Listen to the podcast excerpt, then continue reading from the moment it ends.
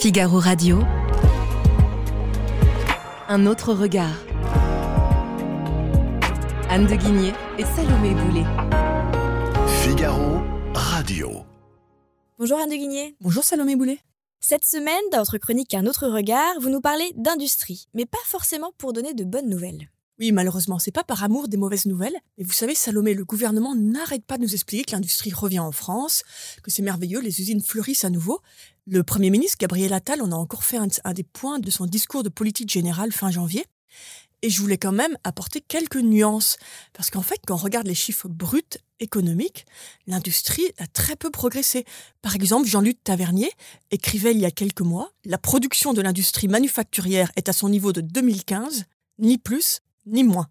Donc là, c'était il y a quelques mois, et si on regarde les derniers chiffres qui ont été publiés fin janvier pour l'ensemble de l'année 2023 par l'INSEE, donc on voit que la production industrielle dans son ensemble apparaît légèrement inférieure au niveau enregistré en 2015, tandis que la production manufacturière est-elle légèrement supérieure.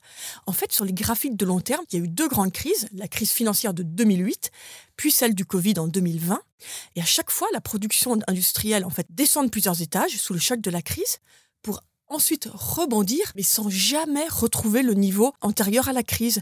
Donc c'est pour ça qu'en fait, elle, a tendance à diminuer malheureusement. Autre indicateur important, le poids de l'industrie dans le produit intérieur brut français en volume recule aussi. Il était proche de 11% au début des années 2000, il s'est stabilisé autour de 9,8% depuis le Covid.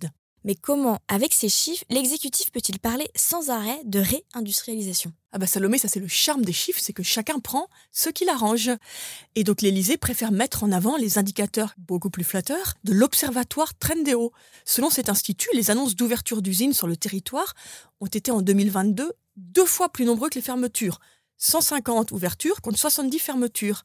Mais ces données sont obtenues à partir des coupures de presse. Alors, mon point n'est pas du tout de dire du mal de la presse, mais il faut bien reconnaître que ces données sont par nature partielles. Dans la presse, on ne parle pas de toutes les ouvertures, toutes les fermetures.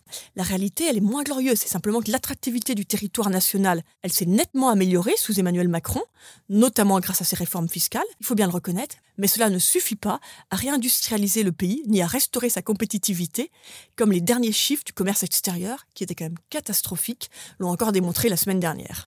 Mais alors, c'est l'exécutif qui n'en fait pas assez? Difficile à dire, Salomé. C'est vraiment des sujets extrêmement complexes qui embarquent toute l'économie du pays. Il faut reconnaître au moins un bon point à l'exécutif, il s'est emparé du sujet, il mène le combat, il parle d'industrie du matin au soir. C'était d'ailleurs l'un des points de la campagne d'Emmanuel Macron dès 2017. Mais c'est vrai que depuis le Covid, on a un élément un peu perturbateur, c'est que le Covid a vraiment montré les dépendances françaises. Et depuis, en fait, le discours politique a pris un tournant tout à fait souverainiste. On ne parle que de relocalisation, pourquoi pas, hein, évidemment, c'est important. Mais le problème, c'est qu'on parle de relocalisation sans jamais vraiment définir les objectifs ni les moyens mis en place. De l'autre côté, aux États-Unis, le gouvernement se paie nettement moins de mots avec son vaste plan LIRA qui a mis des centaines de milliards de dollars sur la table pour vraiment réindustrialiser le pays. Et d'ailleurs, on en voit déjà les résultats. Et dans le fond, pourquoi on veut à tout prix réindustrialiser alors? Bah, bonne question, Salomé, parce que c'est vrai que les services, par exemple, en France, sont excellents. Et ce qui est assez amusant, c'est qu'en fait, les motivations n'ont pas tellement bougé depuis Colbert, qui est sans doute le premier politique français à avoir pensé une industrie du pays. Donc c'était il y a très longtemps, à la fin du XVIIe. Et Colbert, vous savez, il voulait industrialiser pour deux raisons. D'abord, il avait été très marqué par la fronde et il était horrifié de savoir que de nombreux Français vagabondaient sur les chemins et donc étaient disponibles pour rejoindre la première révolte de venus. Donc pour lui, quelque part, mettre en place des fabriques, c'était aussi occuper tous ces vagabonds. Alors voilà, nous sommes en 2024, hein, il n'y a plus des vagabonds qui vont sur les grands chemins, mais par contre, il y a un énorme sujet de cohésion nationale toujours. Et l'industrie répond en partie, parce que l'industrie, elle est disséminée sur tout le territoire, donc elle permet à chacun où il habite d'avoir un emploi, des bons emplois. Donc l'industrie, politiquement, est vraiment un ferment de la cohésion nationale. Deuxième sujet que Colbert avait déjà vu et qui est toujours vrai, bien sûr, c'est qu'avoir une balance commerciale excédentaire représente un atout majeur en cas de conflit, en cas de guerre. sous Louis XIV, il y avait en permanence des guerres, donc c'était vrai. Aujourd'hui, il n'y a plus des guerres en permanence, mais il faut bien reconnaître que le monde a renoué avec les conflits.